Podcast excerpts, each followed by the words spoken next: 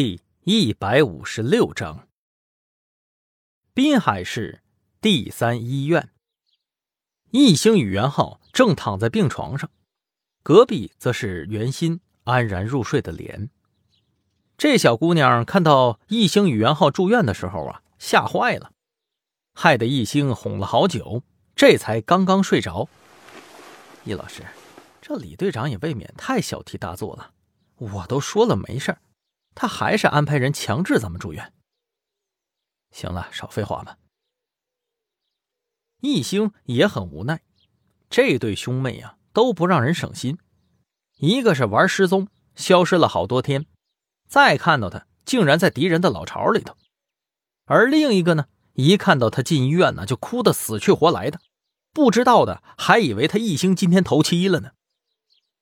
特案组的人都在忙着收尾黄龙的案子。虽然没工夫来探望，但是都发了短信。张浩和李明耀这俩活宝发的是一模一样，都是说等他出院了，一起搓一顿来庆祝。而丁文璐那就有意思了，先是发了一条空白的短信，随后啊又发了一句“好好养病”，这字还打错了，估计是从来都没给别人发过慰问短信，不太熟悉业务吧。袁浩没一会儿就看着妹妹的脸睡着了。易星拿出了档案袋，从里面取出了许多东西，除了几张连贯的照片以外，还有一张纸，上面的文字是打印出来的，估计是易明成发过来的信息被警方打印出来保存的。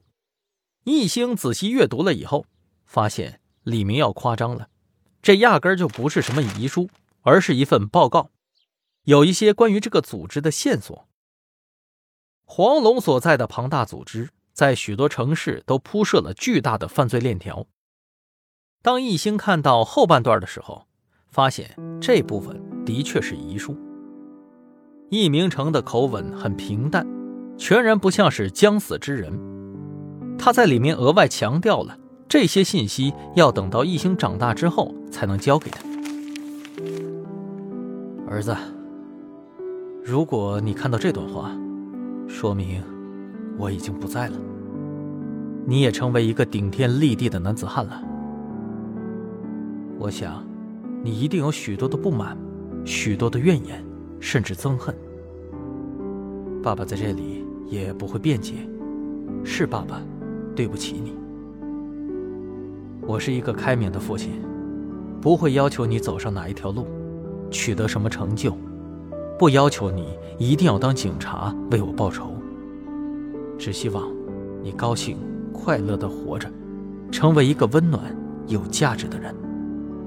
这便是我全部的期望。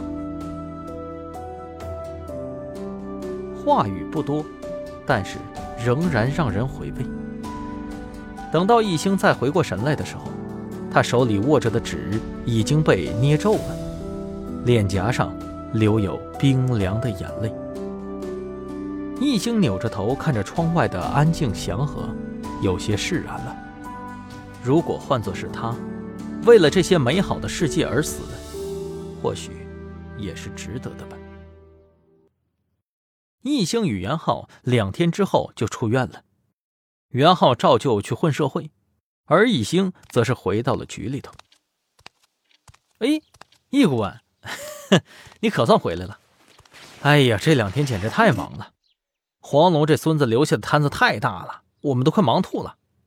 易顾问呐，你倒是躺了个爽快呀！汪旭东看到易星之后，第一时间开始抱怨起来。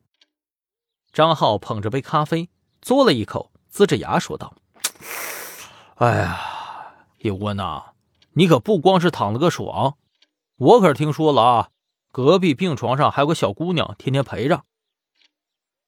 易星是一脸无奈说道：“这是谁瞎传的？那是袁心呢。还有，在一个病房怎么了？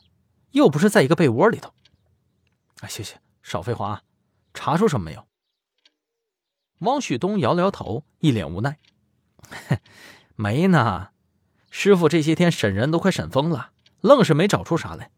不过想想也正常。”黄龙手下要是个个是卧底，那他这老大恐怕早被人崩了。这组织也是够神秘的，就黄龙和小六他们俩人知道。一星没有灰心，这个结果才是合理的，也在预料之中。一星看向丁文璐，问道：“黄龙和小六的尸检有什么结果吗？”丁文璐摇了摇头。这时候，张浩插嘴说道：“嗨，还捡个什么呀？都炸烂了，身上有啥都得跟着炸没了。黄龙估计早就想好了，那爆炸呀，顶属他那间房间最厉害了。”哦，这样啊，那小六的家呢？去他家里找找看呢，总能有点什么线索吧？一星又开口问道。